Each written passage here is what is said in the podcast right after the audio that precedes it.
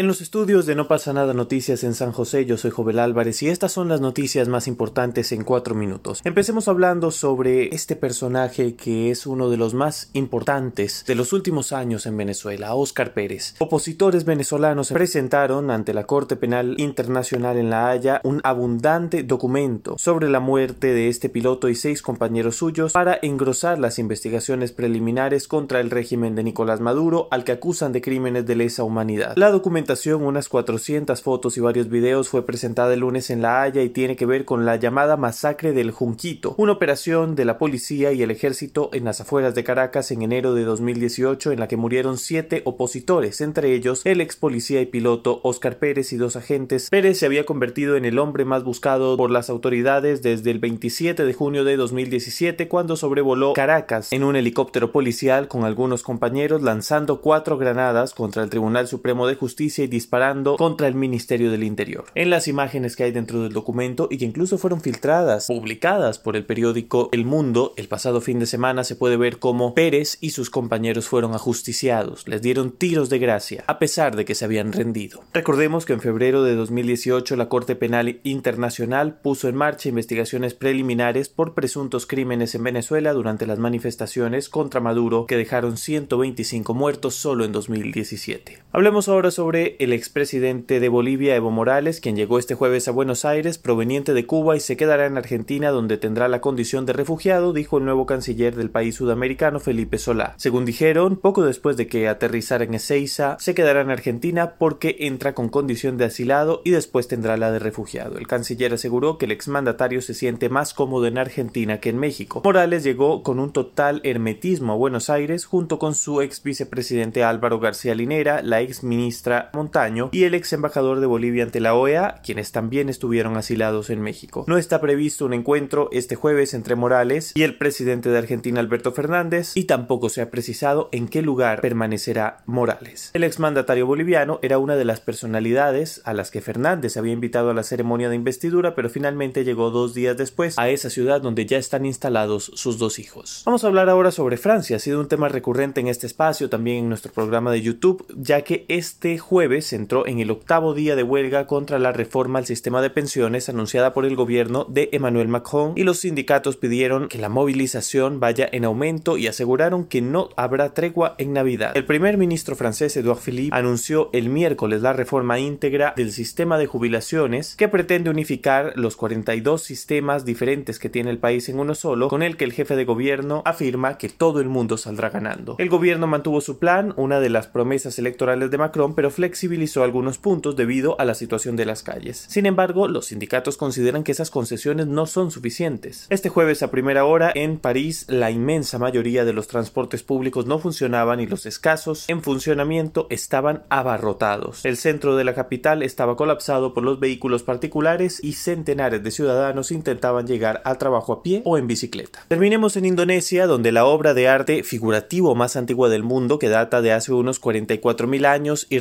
una escena prehistórica de caza fue descubierta en una cueva. La composición de 4.5 metros de ancho muestra una escena con ocho figuras humanas armadas con lanzas y cuerdas cazando a seis mamíferos, entre ellos jabalíes y bóvidos enanos según un estudio publicado por la revista Nature. Los cazadores aparecen dibujados con cuerpo humano pero cabeza de animal, de pájaros o reptiles, unas figuras llamadas teriántropos en la mitología. Esta pintura monocolor fue hallada a finales de 2017 bastante dañada en las paredes de la cueva en Leang Bulusipong, en la isla de Celebes. Para datar la obra, un equipo de la Universidad Australiana de Griffith utilizó una tecnología muy precisa que permite ubicarla en el periodo paleolítico superior con una edad de al menos 43.900 años. Sin duda alguna, una historia fascinante. Pueden ver la imagen en nuestras redes sociales o en nopasanada.com. Gracias por habernos acompañado en este espacio. Nos vemos en YouTube. Hasta mañana.